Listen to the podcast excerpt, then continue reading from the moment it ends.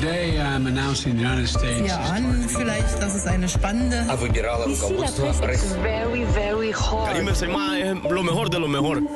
La revue de presse internationale au Brésil et en Belgique ce matin. Première destination, l'Irlande. Bonjour Laura Taouchanoff. Bonjour à tous. À la une à Dublin.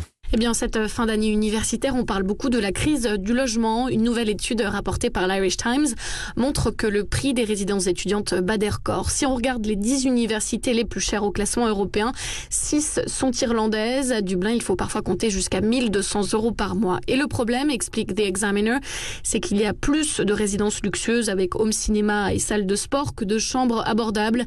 Un expert interviewé par le journal accuse les investisseurs de vouloir faire toujours plus de profit.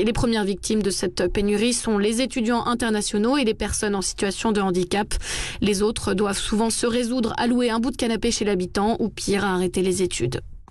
Merci Laura Taouchanoff. Direction le Brésil maintenant. Nous rejoignons Jean-Claude Gérès. Bonjour Jean-Claude. Bonjour. De quoi parle-t-on à Brasilia? De la volonté de Jair Bolsonaro d'augmenter la bourse Brésil, une allocation versée aux familles les plus pauvres, moyennant un projet d'amendement de la Constitution surnommé la PEC kamikaze par ses détracteurs.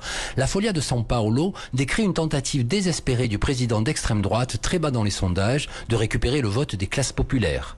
Géon évoque pour sa part une manœuvre électoraliste grossière qui ferait passer de 70 à 110 euros cette allocation, mais seulement entre août et décembre pour un coût total estimé à 7,5 milliards d'euros. Sauf que souligne le site Wall, pour faire passer cet amendement, Bolsonaro souhaiterait décréter l'état d'urgence. La tentative, rappelle l'Estado de São Paulo, suscite une vague de critiques dans l'opposition, car la Constitution interdit au président d'utiliser les deniers de l'État pendant la campagne électorale. Enfin en Belgique. Bonjour Laura van Lerberg. Bonjour. À la une à Bruxelles.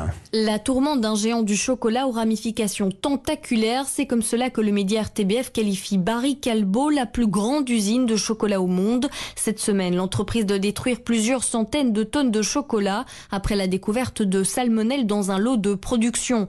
Une nouvelle qui met à mal tout un secteur, souligne le journal La Libre Belgique. Barry Calbo fournit 73 clients dans le plat pays. Certains ont été prévenus trop tard, ce qui va occasionner des pertes conséquentes. De quoi rompre la confiance avec le groupe, se demande le quotidien. Une question qui méritera une réponse et un conclut-il. Tous les chocolats contaminés sont donc amenés en Belgique pour entamer le processus de destruction.